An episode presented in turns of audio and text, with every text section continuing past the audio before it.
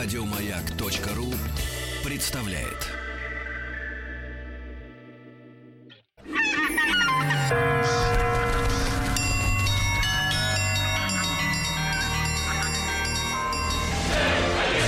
Русский мир. Истоки. Друзья мои, ну и, естественно, э, мы продолжаем с вами знакомиться с нашей историей. Да? История, как вы понимаете, пишется и одновременно дописывается каждый день. Да?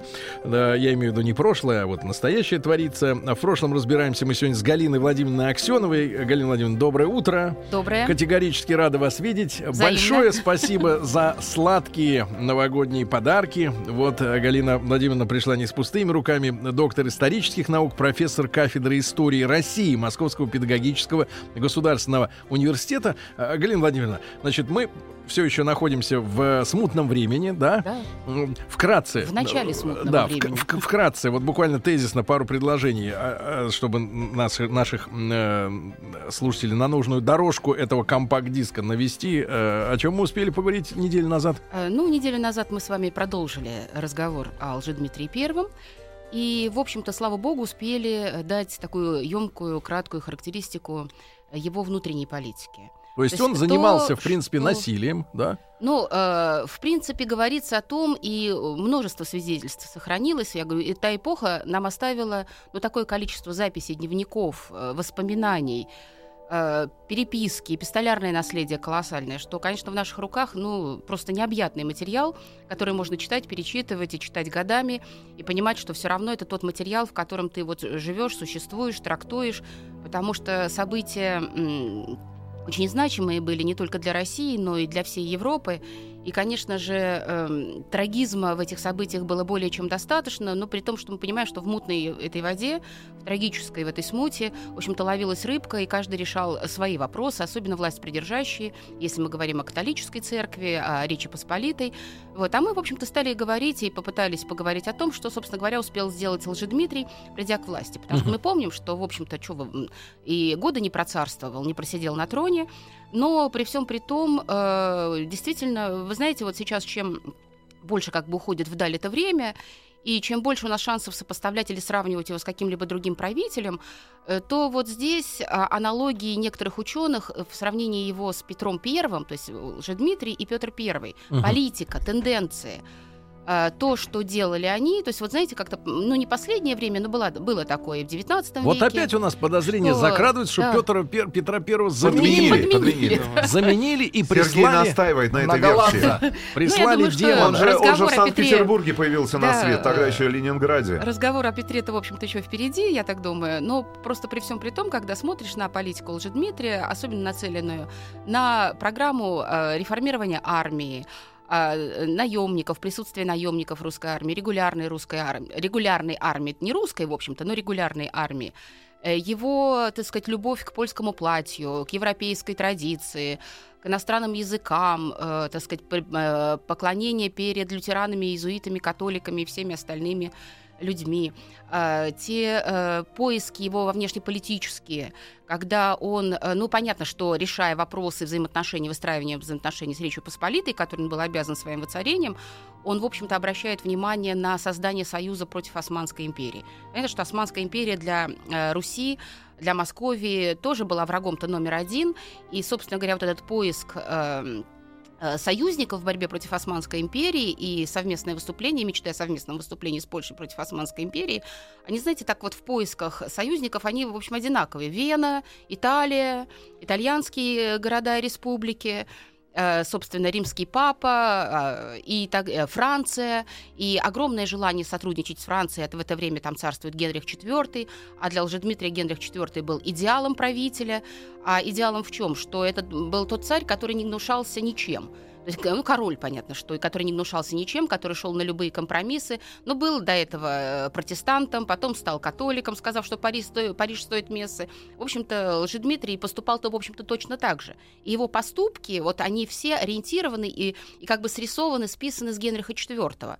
Вот, искал эти связи. То есть, понимаете, вот когда смотришь на вот то, что делал же Дмитрий Шаги, да, поиск союзников, а союзников не находят, выстраиваются по-другому взаимоотношения, так сказать, преклонение перед западноевропейской культурой, э, те реформы, которые он проводил, первые реформы, которые он начинал, ну, они действительно так э, вот в сознании порождают ассоциативный ряд, э, и мы сравниваем, нево... причем невольно возникает это сравнение с Петром Первым. Хотя и в, политике Бориса Годунова было много такого европейского, и тенденции к европейскому образованию, и отправки э, наших, э, так сказать, молодых людей учиться за границу. То есть все это присутствует. Но другое дело, что, вы знаете, вот мы начали, в общем-то, говорить, Лжедмитрию очень повезло. Вот э, честно, там я не знаю, какая сила была с ним, так сказать, э, положительные, отрицательные силы. Потом, в общем-то, будут говорить, что дьявол ему помогает. Когда вот пытались все время его похоронить, а он почему-то куда-то тело его перемещалось за Серпуховской заставой. Тоже, сейчас, знаете, сейчас мы до этого было много. Мы дойдем до этого, попозже, да. да. Вот, но при всем при том, вы понимаете как, вот он, ему везло. Вот он не успел воцариться на Даже мертвому престоле. везло. Нет, а, ну, ему везло, пока он правил, да? да. А, потому что не успел он воцариться а, вот, в мае месяце, то есть э, лето. Год оказался чрезвычайно урожайным. Угу. То есть хлеба уродилось а столько... до него как раз голодали. Да, а до этого были голодные годы. А тут хлеба уродилось столько, что цены на хлеб упали. И хлеб оказался очень дешевым товаром. А потом э, он такую популистскую, симпатичную популистскую политику повел, потому что тратил-то он много э, денег, и за полгода успел потратить 7,5 миллионов рублей. Ну это, ну, это с чем сопоставимо? Ну, ну, ну, к примеру. А, а все очень просто. Э, годовой э, бюджет, вернее, не бюджет, а все налоговые сборы, все абсолютно, вот все, что собиралось в России, на Руси, кроме Ясачного, то есть сбора пушнины э, с Сибири, потому что пушнина это отдельно как бы считалось всегда, составлял полтора миллиона. Да ладно. Воу. Вот полтора... Пять пятилетний бюджет съел. За полгода. Он за полгода съел пятилетний вот бюджет. На платье... Что он купил? А дело в том, что, понимаете, а, он а, жил так красиво на широкую ногу. Вот просто на широкую ногу и все. Он очень много тратил. На что? Причем он, э, ну, помните, мы в прошлый раз сказали, что он повысил, э, то есть, э, на, э, ну, как бы зарплату, оклады. То есть вот был у, у стрельца, например, оклад 10 рублей, он стал получать 20 рублей. Был mm-hmm. у помещика 20 десятин земли, он ему в два раза больше прирезал, стало 40 десятин. Ну, это я, так сказать, ну, там было понятно, что не 20 десятин, а 1000 десятин, а стало 2000 десятин. То есть он был, э, был оклад э, у его приближенного... Не свою получал, дербаню. Да, 1000 рублей в год, да? Так он ему 2000 э, клал, он э, раздавал милостыню, он вообще был человеком, который вот просто проматывал деньги и щедро дарил подарки. Особенно он раздаривал деньги польской шляхте. А вот эти семь с половиной, они в наличии были? Дело в Это том, запасы что были? да, у нас были колоссальные, как мы сейчас говорим, закрома Родины. То есть сокровищница государева была чрезвычайно богатой. И, собственно говоря, вот то, что скапливалось э, в государевом резерве, в закромах... Многие годы. Не просто многие годы, а столетия, потому что это был тот вот самый запас на э, НЗ. НЗ, на тяжелые времена, мало ли что, так сказать, э, вот э, умение сохранять, приберегать, не тратить лишнего оно всегда присутствовало. И поэтому то, что было, собственно говоря, в государевой казне, оно превышало те 7,5 миллионов, которые он потратил. Там еще осталось. Вот. Но дело-то в том, что поляки, которым он платил деньги, он платил деньги, э, э, зарплату вперед. Угу. Поляки это проматывали в несколько дней, э, шли жаловаться, что денег нет, и там требовали с него денег еще. То есть там вообще какая-то такая ситуация была, катавасия не самая симпатичная. Но при всем при том, что сделал же Дмитрий? Он эм, уничтожил все налоги, как? И, э, с, связанные с торговлей. Угу. Именно с торговлей. И объявил свободу торговли. В результате чего? То есть абсолютную свободу торговли, никаких там налогов, никаких ограничений на ввоз, на вывоз товаров. А как же санэпиднадзор? У него с головой вообще ну, нормально все было. Вы знаете, вот пишут, вот с арифметикой. что э, он был э, человеком не глупым, не глупым. Он умел очень быстро решать, отвечать на какие-то вопросы, решать проблемы государственные. Но при всем при том, поскольку из грязи в князи, вот знаете, вот этот шаг из грязи в, кря... в князи, он всегда связан с тем, что он очень любил сам красиво наряжаться. Он любил похваляться своими одеждами, он любил похваляться собой. Поэтому вот эти вот э, не, не царские, а свободные выходы из двора, о которых мы с вами говорили, да, пошел после обеда погулять, встретился с конюхом, поболтал, встретился с гончаром, с пучкарем, поговорил, понимаете, вскочил на коня, а пошел объезжать коня. Ну, Ельцин в троллейбусе, короче. Вот, ну, мы прекра- почти так. Вот. И, собственно говоря, вот эта свобода торговли э, на, как- на короткий период, потому что долго эта политика не играет. Но дело в том, оказалось, что вот эти полгода, за которые, первые полгода, в которые он царствовал и тратил безумное количество денег, вот больше, чем, да, в пять раз, чем государев бюджет, государственный бюджет, а, привели к тому, что подешевели товары, в Москве особенно, то есть дешевизна, дешевизна хлеба, и народ вздохнул. И, собственно говоря, те самые казачки, которым позволили и южные русские города, которым, так сказать, систему да, в налоги снизили, они тоже вздохнули свободно. И, собственно говоря, а, никакой заговор против Лжедмитрия вот на этом периоде был практически То есть невозможен. у власти мерзавец, а народу хорошо. А народу нравится. Продолжим после новостей.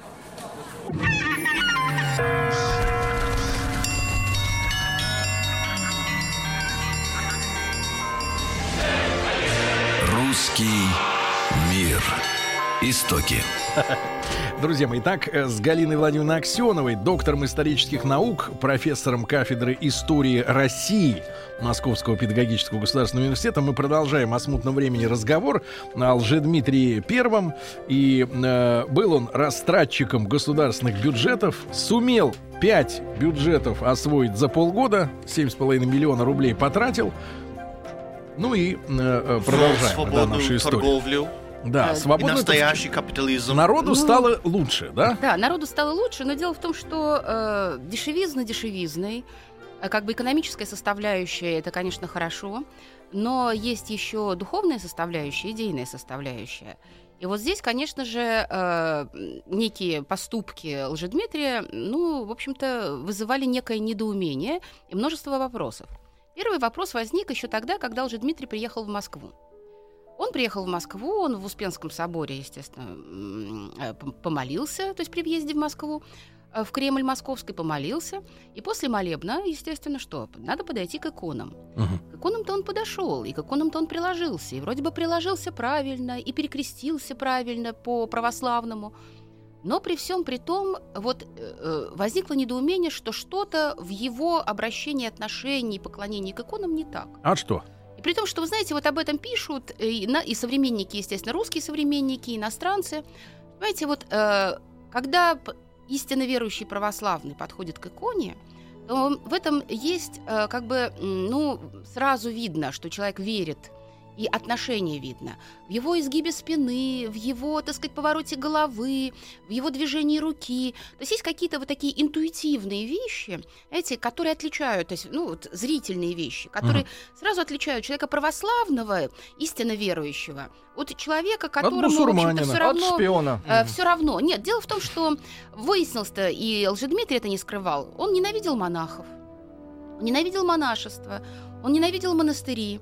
Не случайно поэтому откуда деньги-то в казну шли? Он же изымал деньги у монастырей, закрывал монастыри, изымал богатства монастырские, раздавал это, э, и полякам, и своим приспешникам. То есть э, в этом-то вот э, своя трагедия была. Он относился к церкви не очень симпатично, прежде всего, хотя, в общем-то, грек Игнатий, опять-таки, патриарх э, был греком по происхождению, который все это приветствовал, то есть политику Лжедмитрия, но при всем при том иногда категорически на каких-то вещах настаивал. А вот Астраханский владыка, он вообще ему честно сказал, что э, ты не сын э, Дмитрия, я не знаю, кто ты, Гришка ли Отрепьев, не Гришка ли Отрепьев, а ты, э, вот Гришка, то есть э, э, царевич Дмитрий убит и давно похоронен. То есть вот такие вот, э, на что он, ну, пытался, пытался, и, в общем-то, э, был достаточно снисходителен к своим врагам. Ну, Шуйского помиловал, от плахи спас. Э, Естественно, Астраханского владыку тоже, в общем-то, не стал казнить, пытать, а отправил в Освояси. То есть как-то такое, вы знаете, вот либерализм, демократизм, так, ну, пожалуйста, говорите, что хотите. Я вот, и, и тем самым пытался именно завоевать. Да, только так истинный царь может себя вести, да? Если он милует, вот его ругают, а он милует, значит, он истинный царь, значит, он крепко стоит на земле, с одной стороны. А с другой, пожалуйста. А, значит, ну, понятно, что после обеда не спит, мы уже 30 раз об этом сказали. А вот, а на коня сам садится. Ну, как-то он сам садится на коня. Царя раньше подводили за локти к коню, дав- лесенку ставили, по которой он на коня, значит, забирался, неспешно ехал, а этот на коне горцует, скачет, непонятно, что хочет. А помимо всего прочего, дальше-то идем. Дмитрий сказал, что все, в общем, свободу совести объявил, что все а, э, религии в России должны быть иметь равные права. И пора в Москве поставить католический храм. Причем чем это объяснял? Вот, говорит, есть в немецкой слободе, а немцы-то приезжали в Москву, и немецкая слобода как таковая была, а немцы лютеране, и там лютеранская кирха, естественно, была построена. Ну, так где территориально-то примерно? Ну, наша Мы- Лефортово, так сказать, немецкая слобода, на Истере там, и окончательно-то она оформляется как раз во времена Михаила Часто Фёдоровича. нет немцев-то уже. Ну, как, э, немцы-то есть все, кто с Запада приезжает, Ну, все немцы. Они в 45-м ушли Э, просто. Вот, нет, но все немцы, кто с Запада приехал. Поэтому, э, а, а кто с Востока, все татары, поэтому сами знаем, все у нас замечательно хорошо. Вот, и, естественно, и вот, понимаете, на что русская церковь православная и тот же самый его грек, э, митропо- э, патриарх Игнатий, возразили, сказали, что ты вообще о чем думаешь-то? Лютеранская церковь, но она поставлена, кирха стоит себе в немецкой слободе. А какой резон католиков э, храм э, ставить посреди Москвы? Потому что, собственно, э, мысль-то была поставить почти в центре Москвы католический храм. Это где хотели? А Вот, э, место не указывается обычно, но ясно, что Дмитрий, он как бы мыслил такими масштабами серьезными. Он же успел за полгода построить два новых дворца для себя и для своей невесты Марины Мнишек, приезжающей. Это территориально где? А, территориально вот рядом с Кремлем у Москвы-реки. Э, Нету сейчас? Нету, конечно. А когда снесли? Э, вот. Ну, снесли Или- еще в те времена. Они Или, деревянные, может быть, сгорели. не- вообще не, до- не достроили? Нет, он построил, Построил? И невеста вошла уже в свой дворец. То есть не, уже не Про невеста, невесту а мы же- отдельно, жена, Тим, да. поговорим. Это Ты не забегай про невесту. Э, Вот, М. поэтому нет, изукрасил их и бархатами, атласами, и алтабасами. И Что такое алтабас? э, это драго- драгоценный белый шелк. э, Белый Да, шелк. очень красивый. Как в будуаре. Ну, не знаю, как в будуаре Дороже. или нет, но Хорошо. очень красивые. Это Вам- вам венецианские виднее, как в и турецкие ткани, персидские ткани. То есть это очень дорогие. Персидские ковры. э, Позолота была везде, скульптура присутствовала везде, сгорело? золотая... Нет, ну не все, разграбили же еще Ага, половину, вы не хорошо. забывайте. Часть отдали людям. Вот, но, так сказать, он, э, вот, так сказать, этой роскошью кичился, и там э, потом уже... А, и поставил две скульптуры во дворце, Мгм. э, ну, скульптуры типа химер, что-то такое типа химер драконов, непонятно что, М. которые рычали с механизмами, и они О. И рычали. звук изла- да, давали. издавали Ну, звуки. дорого, наверное, было. И по Москве Вау. пошел слух, что э, у него дьявольское, бесовское что-то в доме заведено, и никто не видит, то есть москвичи-то не видели, и там действительно дыма из постей-то не валил. Но стали рассказывать, что и дым из постей валит. И вообще там, вот, ну, ясно, что один миф рождал другой миф, точно так же, как он стал готовиться к войне с Османской империей, и зимою на Москве-реке а, поставил эм, вот эти знаменитые городки, снежные городки, которые надо было брать. Ясно, что поскольку Османская империя... Зорница. Ну да, да, ну готовился, как Суворов готовился к взятию Очакова, так, в общем-то, и Лжедмитрий готовился к взятию, к борьбе с Османской, к войне с Османской империей. Мгм. Естественно, поставил снежные городки со слюдяными там стеклянными окнами, ну не стеклянными, ледяными окнами, но на ледяных окнах, чтобы было понятно, что городок турецкий изобразил вот эти турецкие фигуры драконов самых разных. И, естественно, а народ опять бесовство идет. Драконы, это же вот ассоциативный ряд-то один выстраивается. Ага. И самое печальное, что за эти стены посадил москвичей. То есть московский люд, московское войско, русское войско сидело и должно было оборонять эти городки, изображать турок. А шляхта с наемниками должна была Русских. брать эти городки. И, естественно, вы понимаете, что вот это А противопоставление... дрались-то они на чем?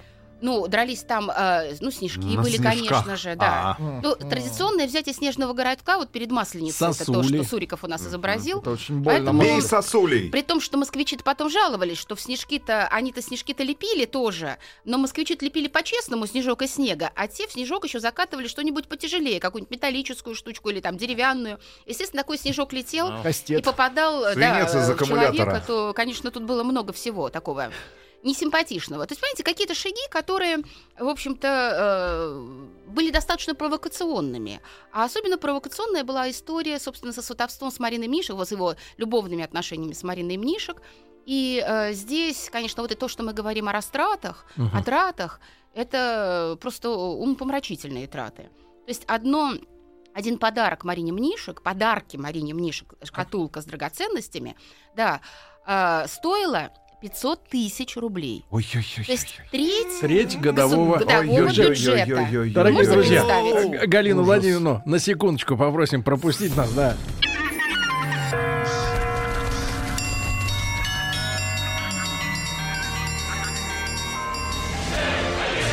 Русский Мир.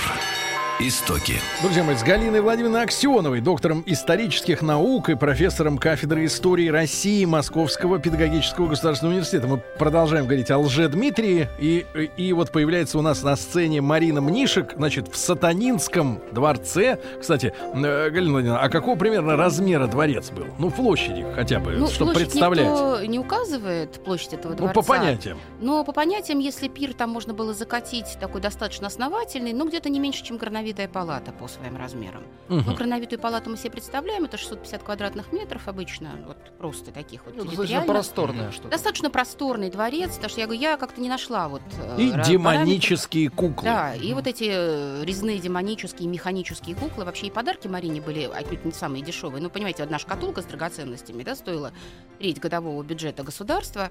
А помимо- откуда она взялась-то? Она дочерь была того самого... э, Мнишика, э, вот, там вообще род Мнишиков достаточно интересный, я так вот посмотрела повнимательнее на историю этого рода.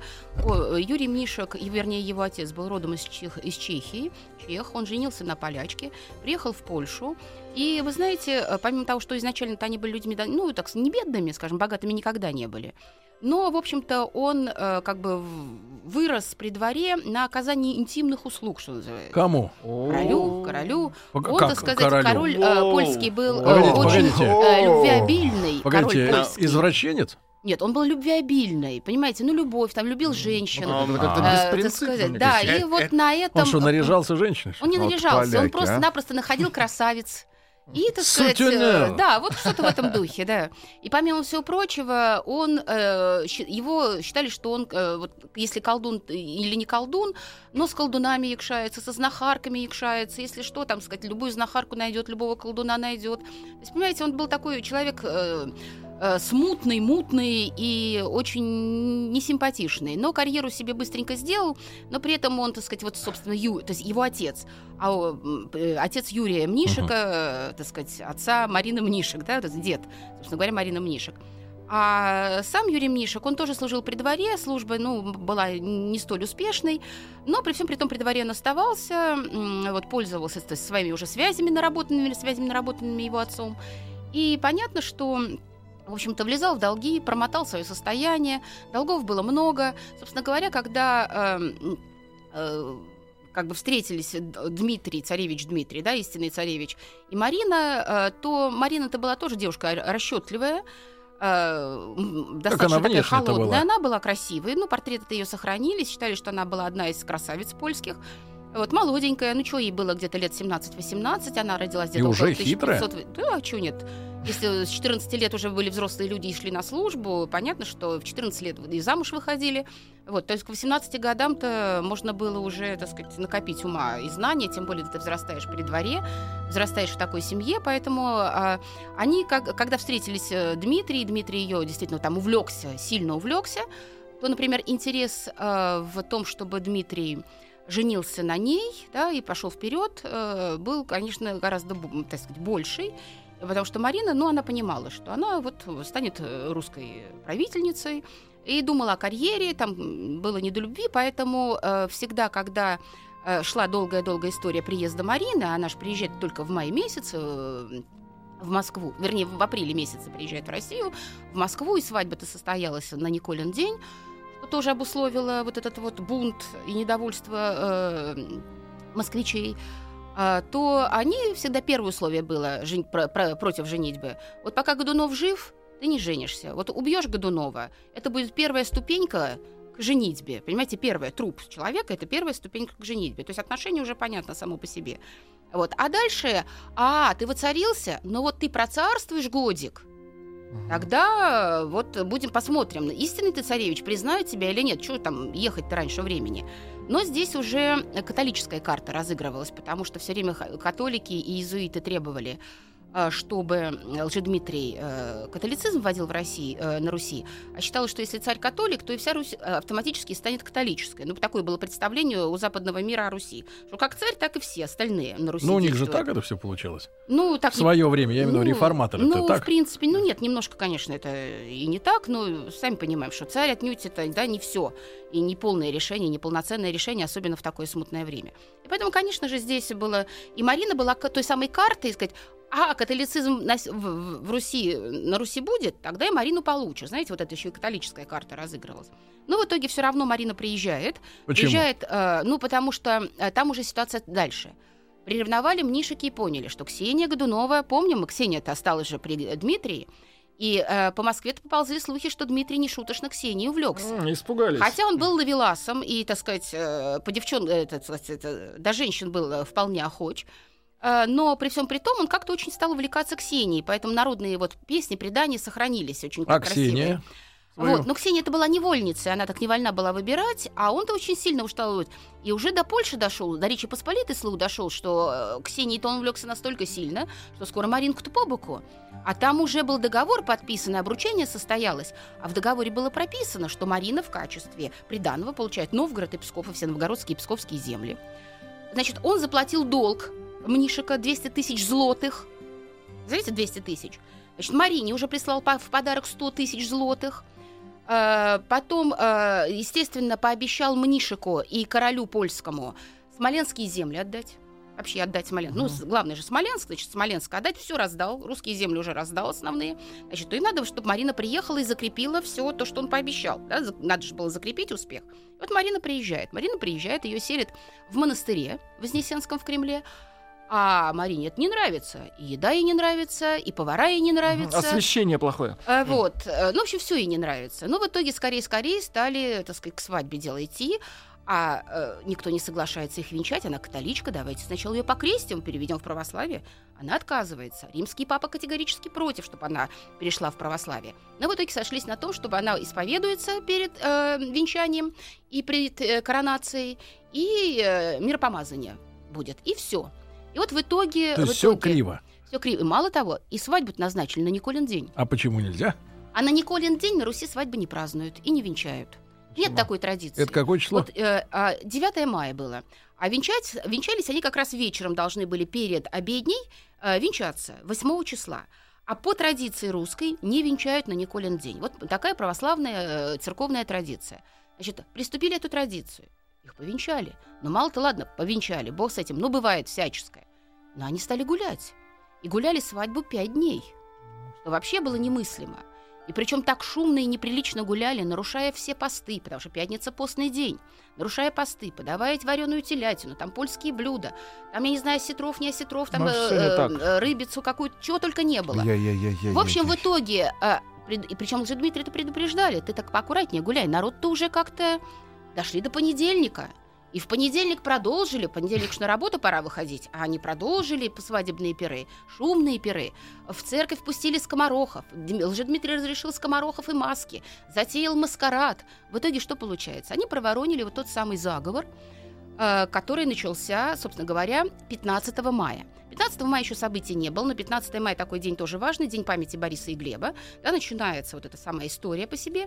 И, собственно говоря, 17 мая народ бунтует в Москве. А мы об этом, негодования. Галина Владимировна, тогда уж в новом году встретимся, да? Ну, давайте.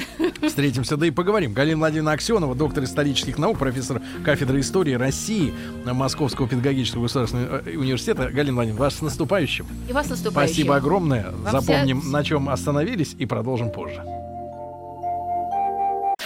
Еще больше подкастов на радиомаяк.ру.